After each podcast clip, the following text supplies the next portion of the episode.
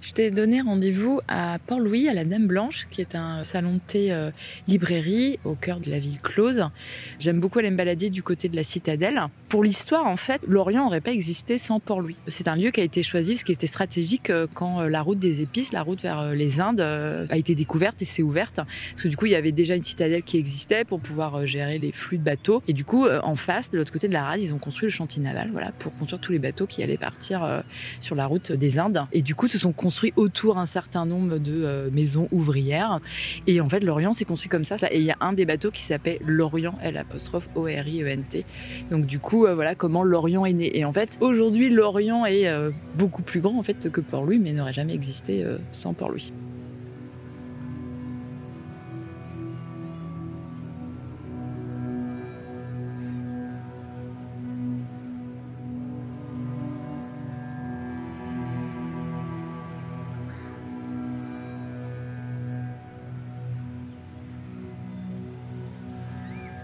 se balader. Flâner. Se perdre. Des rencontres à travers l'Hexagone. Des histoires de voyage. La France baladeuse. Le podcast d'origine contrôlée.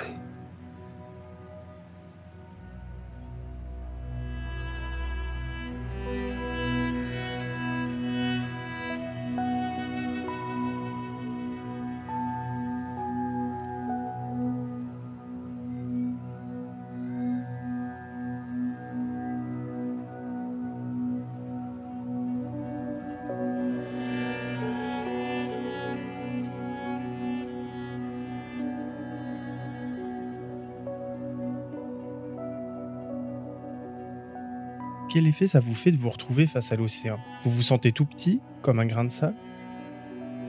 Vous avez envie de vous jeter dans cette immensité? Vous fermez juste les yeux pour écouter le bruit des vagues? Ou bien vous restez posé tranquille sur une dune à regarder le ciel, la mer et ses couleurs sans cesse changeantes? Mon échappée salée en Bretagne se poursuit dans le roulis des vagues, le long des côtes, dans un port, sur une plage, à marée basse quand la mer est calme, ou bien en pleine tempête quand l'océan se déchaîne et que la mer est glace. Je vous invite à reprendre la route en compagnie de Lola, Lily, Sébastien et Grégory pour aller écouter la musique de l'océan du côté du Finistère et du Morbihan. Bonne écoute et bon voyage.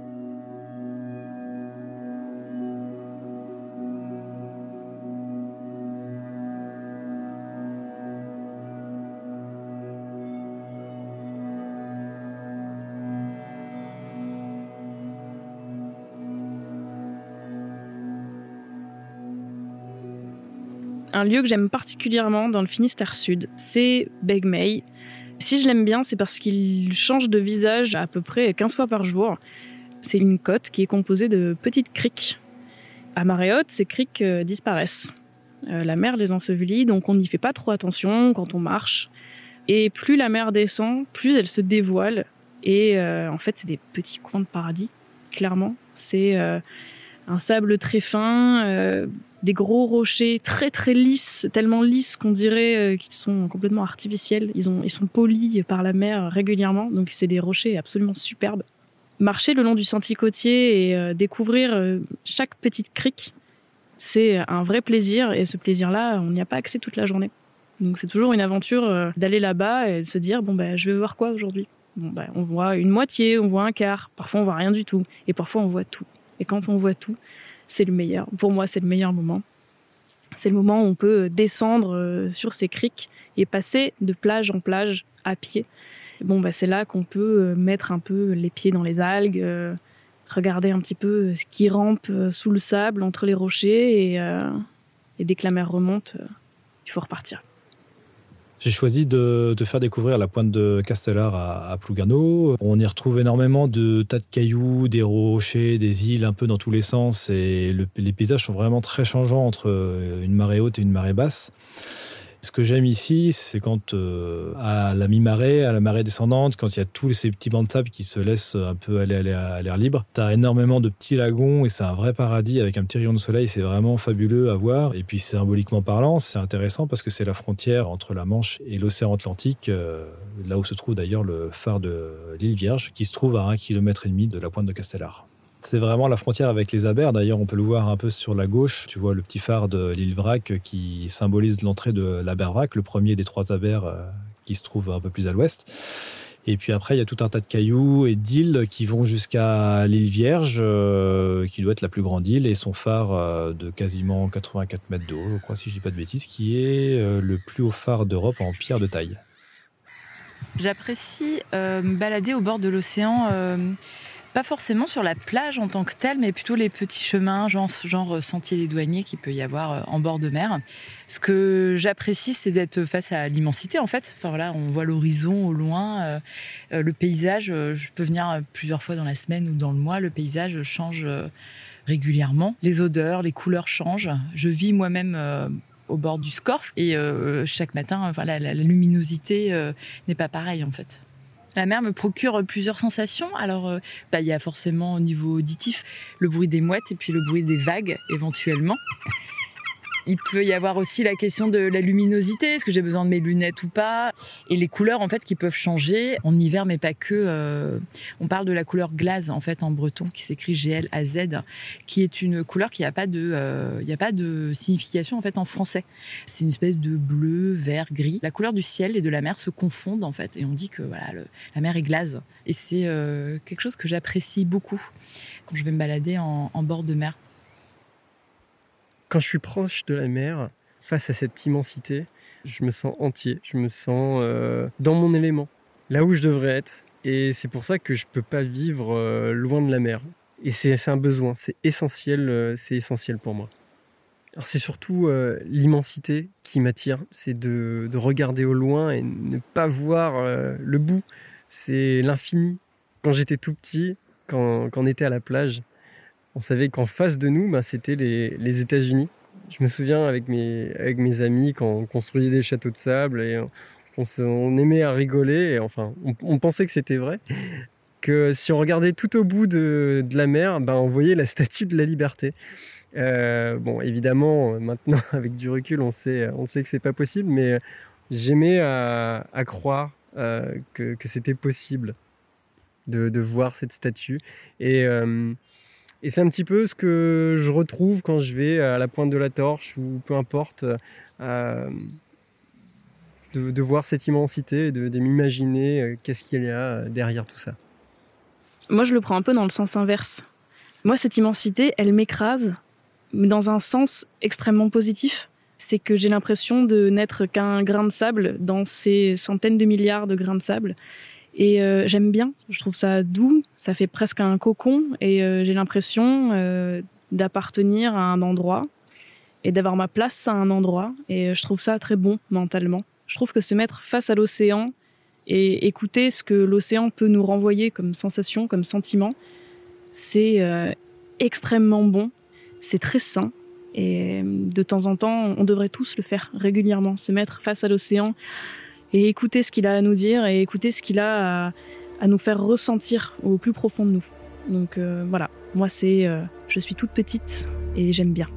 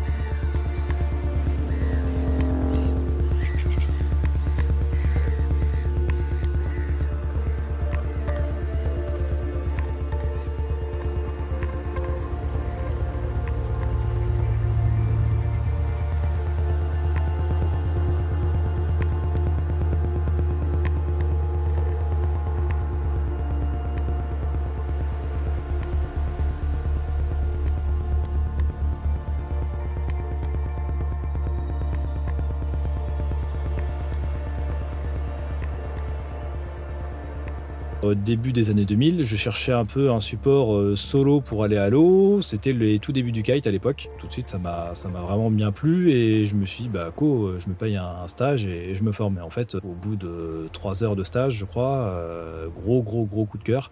Les sensations de glisse étaient vraiment incroyables. Il y avait, je sentais qu'il y avait vraiment un gros potentiel. Le kite m'a apporté énormément de sensations. Vraiment, c'est quelque chose de très aérien, de très léger sur l'eau, même si ça paraît un peu tout en puissance.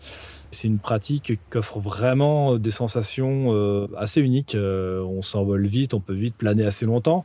Puis après, j'ai voulu, à force de jouer en fait sur les, sur les petits lagons du Finistère Nord et sur des plans d'eau assez plats, j'ai voulu aller m'aventurer un peu dans les vagues euh, avec mon kite d'abord. Et puis au final, le fait d'aller taquiner les, les, vagues, ça m'a donné envie d'aller un peu plus loin et je me suis mis au surf. Je pratiquais déjà le bodyboard euh, à l'époque. Ces deux activités étaient vraiment complémentaires. Je passais beaucoup de temps soit en surf, soit à l'eau. Et puis l'image a pris un peu le dessus. Euh, la passion de, de, créer du contenu dans l'eau sur la plage a pris le dessus. Et quand je vais euh, avec mes petites palmes et mon caisson étanche dans, des vagues, bah, je peux aller dans des conditions euh, beaucoup plus costauds que celles que je surferais moi-même. Je préfère euh, largement aller me battre dans ces conditions-là avec mon appareil et bah, immortaliser les, bons surfeurs. Et c'est vraiment ça que j'aime en fait, c'est se sentir un peu, vulnérable sans forcément se mettre en danger, mais la récompense est vraiment belle, ouais.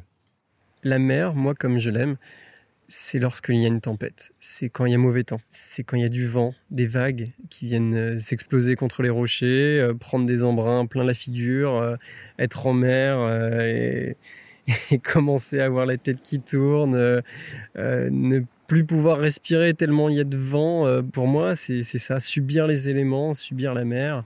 On est spectateur, quand la mer est déchaînée comme ça, j'aime subir, subir les éléments. Être au milieu de tout ça, c'est une fascination parce qu'on ne contrôle euh, plus rien. Alors c'est vrai que la mer est très dangereuse, malgré qu'elle peut être toute plate. Euh, le lendemain, elle peut être euh, évidemment euh, déchaînée, mais euh, il faut la respecter.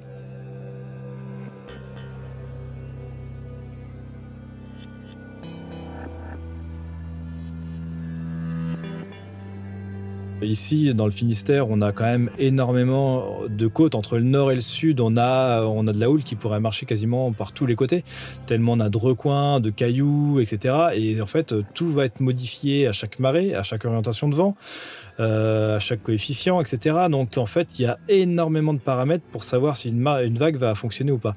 Et c'est ça qui est passionnant. En fait, c'est un peu comme euh, étudier les conditions météo. Bah, c'est étudier les conditions météo idéal pour chaque vague et découvrir euh, des nouvelles vagues. Alors, dans le coin, je doute qu'il y ait grand chose à découvrir, mais il y a des vagues un peu plus secrètes, secrètes et confidentielles que d'autres. Et c'est ça que j'aime, euh, j'aime essayer de décoder, en tout cas, comprendre pourquoi telle vague ne va, ne va marcher que deux trois fois dans l'année, pourquoi telle telle autre elle va marcher et puis plus du tout parce que le, le banc de sable a été modifié. Et en fait, c'est un petit peu comprendre tout ça. Et bah, derrière, ça aide aussi à faire les meilleurs choix quand on a des belles conditions de houle, savoir où aller et pour faire les meilleures images ou avoir les meilleures vagues, les plus belles vagues et, savoir où on va trouver les surfeurs.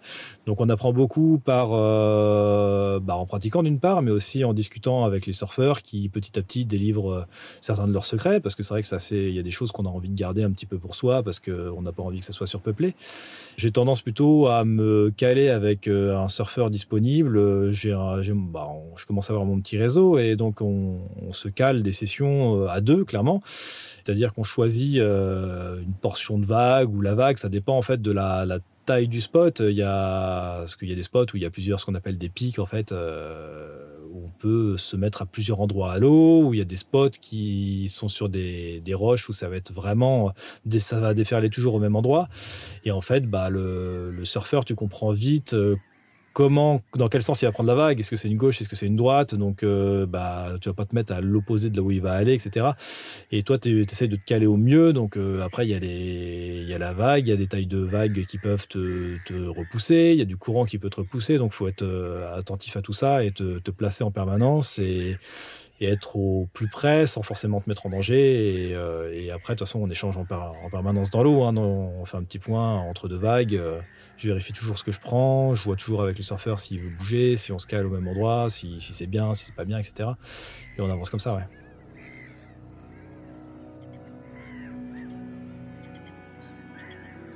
L'océan, je le connais pas très bien. Parce que moi, je viens de la Méditerranée. Et ma Méditerranée, elle est elle est très calme, elle est douce, elle est salée. Euh, L'océan, je le vois comme euh, le, grand frère un peu euh, caractériel et moins facile à gérer, disons.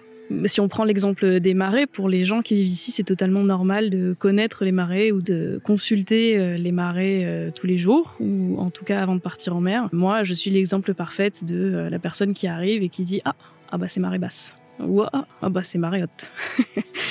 Et si j'avais prévu quelque chose, bah, tant pis pour moi. Donc j'ai ce rapport-là euh, avec l'océan où je suis en train de l'apprivoiser. Et ce que j'aime bien, c'est euh, aller le voir à des moments où, euh, où il gronde, où, où il est en pleine colère, en pleine tempête. Là, c'est dans ces moments-là que je le trouve le plus impressionnant. Vivre une tempête, c'est euh, c'est quelque chose de très très particulier. Déjà parce que euh, tout change autour. Le ciel s'assombrit euh, énormément, il y a beaucoup beaucoup de vent, et ça laisse l'opportunité d'admirer l'océan qui déroule une énergie incroyable. Quand on connaît l'océan, un océan calme et plat, comme on a pu le voir par exemple le jour d'avant, et que le jour d'après on fait face à une tempête, c'est une expérience vraiment, vraiment unique, vraiment incroyable. Comme on dit que la montagne donne autant qu'elle prend, l'océan pour moi il fonctionne exactement de la même manière. Il peut donner beaucoup comme il peut reprendre derrière. Et, euh, c'est fascinant, c'est un élément absolument fascinant de voir toute cette énergie dégagée, euh, c'est euh, un spectacle incroyable.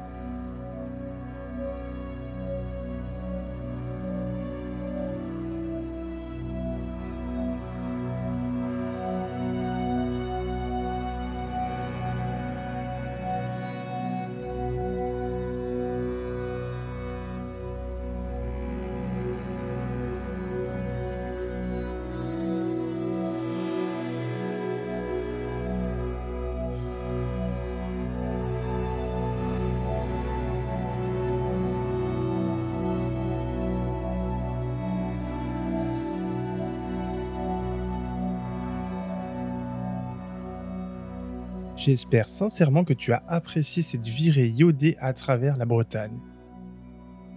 Pour prolonger le voyage, je te donne rendez-vous sur mon blog ou sur les réseaux sociaux. Si tu aimes ce podcast, n'hésite pas à partager l'épisode en story via Spotify ou en faisant une capture d'écran de ton app favorite. N'oublie pas de me taguer pour que je repartage ton post. Je vous propose une dernière plongée dans les îles bretonnes et je vous dis à très bientôt pour un nouveau voyage.